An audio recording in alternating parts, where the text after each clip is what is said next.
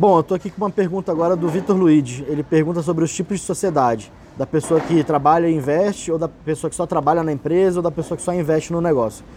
Bom, Vitor, você tem que entender qual que é a necessidade do seu negócio especificamente. Porque tem que saber diferenciar o seguinte: o cara que investe, ele só é o dono da empresa, ele tem cotas da empresa.